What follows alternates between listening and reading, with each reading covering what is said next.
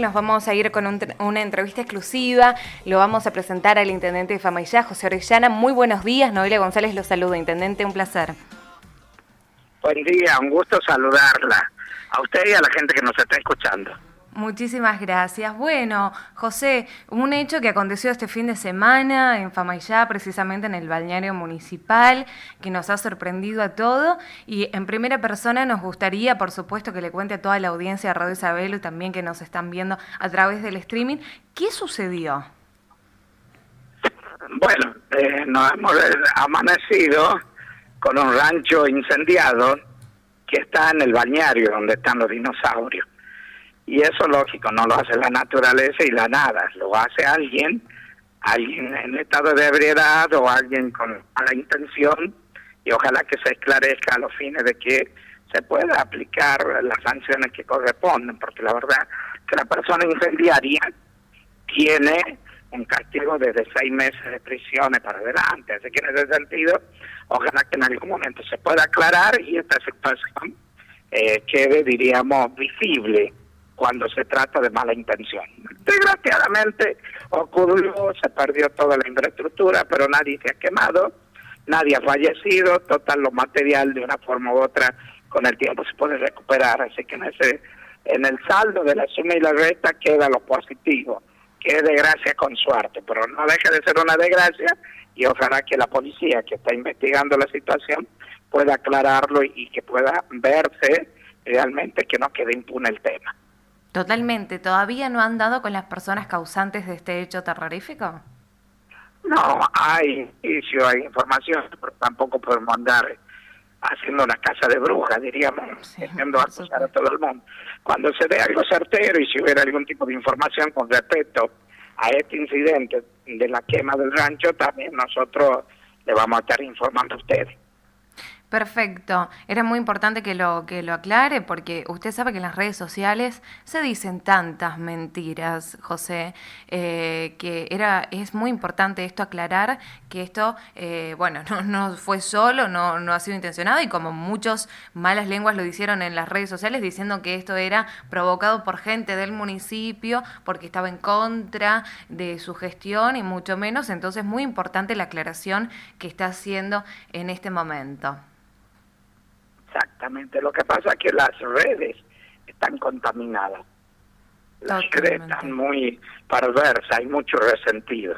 Más con el coronavirus, la gente se tiene que informar con radios como la de ustedes, con los medios de comunicación eh, certeros, confiables, creíbles.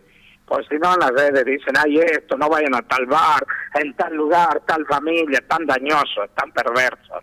¿Me entiendes? Como se ocultan en el anonimato, entonces hacen estas desgraciadas situaciones de comentarios que no suman nada, que generan más angustia, como si la gente no tuviera problemas, pero de una forma u otra, bueno, debemos avanzar a que las cosas sean diferentes. Totalmente. José, sabemos que estamos viviendo una situación epidemiológica en la provincia que eh, cada vez eh, los, eh, los brotes de COVID son, son más y más. la situación de Famayá no ha quedado exenta de positivos de COVID. ¿Cuál es la situación actual epidemiológicamente y cómo está actuando el municipio ante esta situación? Nosotros en Famayá tenemos 62 casos nosotros somos el único municipio que no tiene comunas rurales, todo el departamento. Y actuamos al lado del CIPROSA, lo acompañamos en todo, ellos detectan o se informan y nosotros salimos a buscarla a la gente para hacer el aislamiento. Y en ese aislamiento nosotros acompañamos ayudándola a la gente. El punto de conexión se está perdiendo porque los casos se vienen sumando muy en mayor cantidad y cada persona que tiene el coronavirus se contacta o tiene relación, vínculo de cercanía, se llama vínculo estrecho, con cada ocho personas. Imagínense tener que salir a buscar más de 500 personas.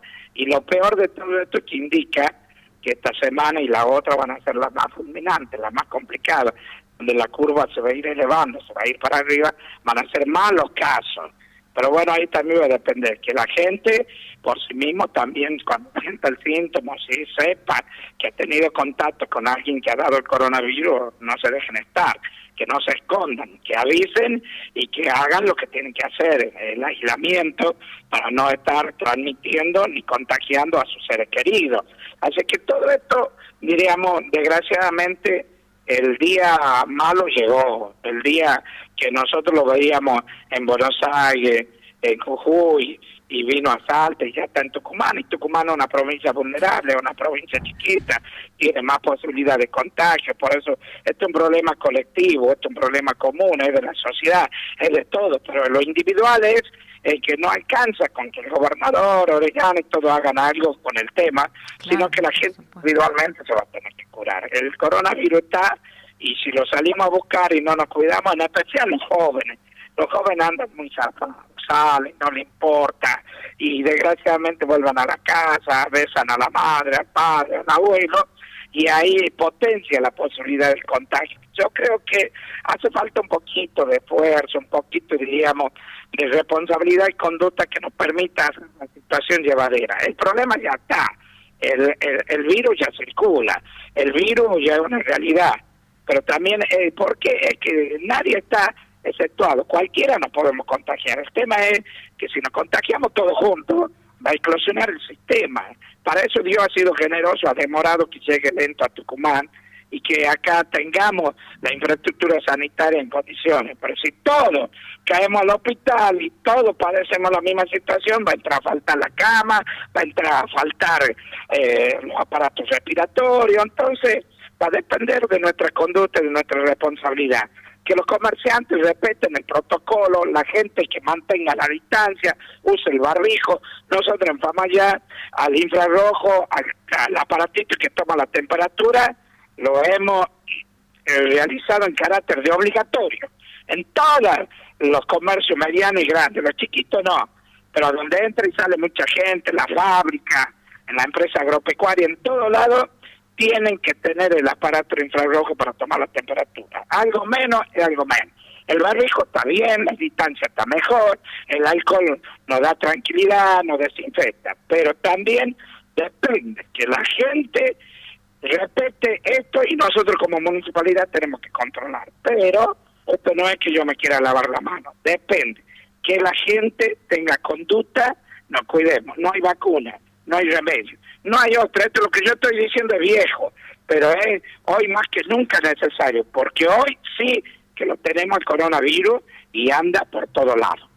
Así es, totalmente. Uno parece reiterativo, intendente, nosotros lo hacemos siempre eh, al aire, pero es importante volver y reiterar porque vemos también que no hay una responsabilidad, no digo en toda la sociedad, pero en algunos sectores de la sociedad que no hay una responsabilidad. Es como que desafiemos hasta las leyes de gravedad y, y creemos que vamos a estar exentos y que a nosotros no nos va a suceder y ah, después es responsabilidad nuestra, porque algunos vamos a buscar el virus sin tener que cumplir una tarea esencial sin tener que cumplir algo de primera necesidad. ¿Cómo está trabajando el municipio en cuanto a los controles?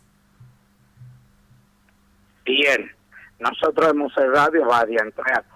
No hemos cerrado la frontera, como se dice, pero estamos más limitados en los accesos y lo controlamos en la entrada a todos, quienes van, quienes entran, quienes salen.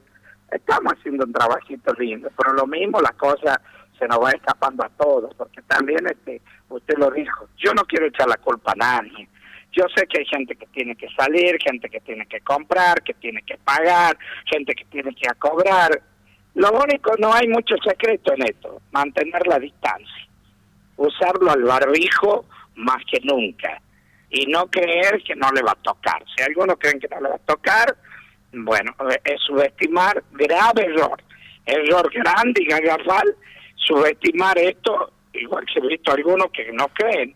Bueno, pero también he visto a otros como Feynman, Buldry y otra gente que después pedían que oren por ellos, ¿me entendés? Eh, ya cuando llega el momento y le llega, como Babi dijo, cuando uno tiene el problema recién se te cruzan un montón de cosas por la cabeza. Porque tampoco está para ir a jugar la quiniela. Es cierto que la mortandad, los que mueren son poquitos, pero tampoco está para jugar la ruleta rusa en esto, esto te puede tocar. Entonces hay que cuidarse. Yo no quiero generar pánico ni angustia a nadie, nada más que quiero prever, decirle que estamos a tiempo de cuidarnos, de hacer la cosita mejor y tratar que si pasa el problema, que sea algo menor, que no sea tan inmanejable y que no sea tan doloroso. Y a partir de ahí, bueno, después será una anécdota. Después nos abrazaremos, después nos encontraremos, nos volveremos a abrazar, volveremos a tomar el café y disfrutaremos de una fiesta. Pero por ahora, un abrazo a la distancia y ya Famaya saben que cuando vuelva toda la normalidad lo va a estar esperando a todos los tucumanos que quieran llegar, porque Famaya está más linda que nunca. Así es, Intendente, ha sido muy amable en dialogar con nosotros, en contar lo acontecido este fin de semana y bueno, también de exponernos cuál es la situación epidemiológica que vive el municipio, así que le agradezco muchísimo por estos minutos para Radio Sabelo. Dios te bendiga, amiga. Igualmente. Gracias por todo. No, por favor, a usted. Un beso grande y una excelente jornada para usted.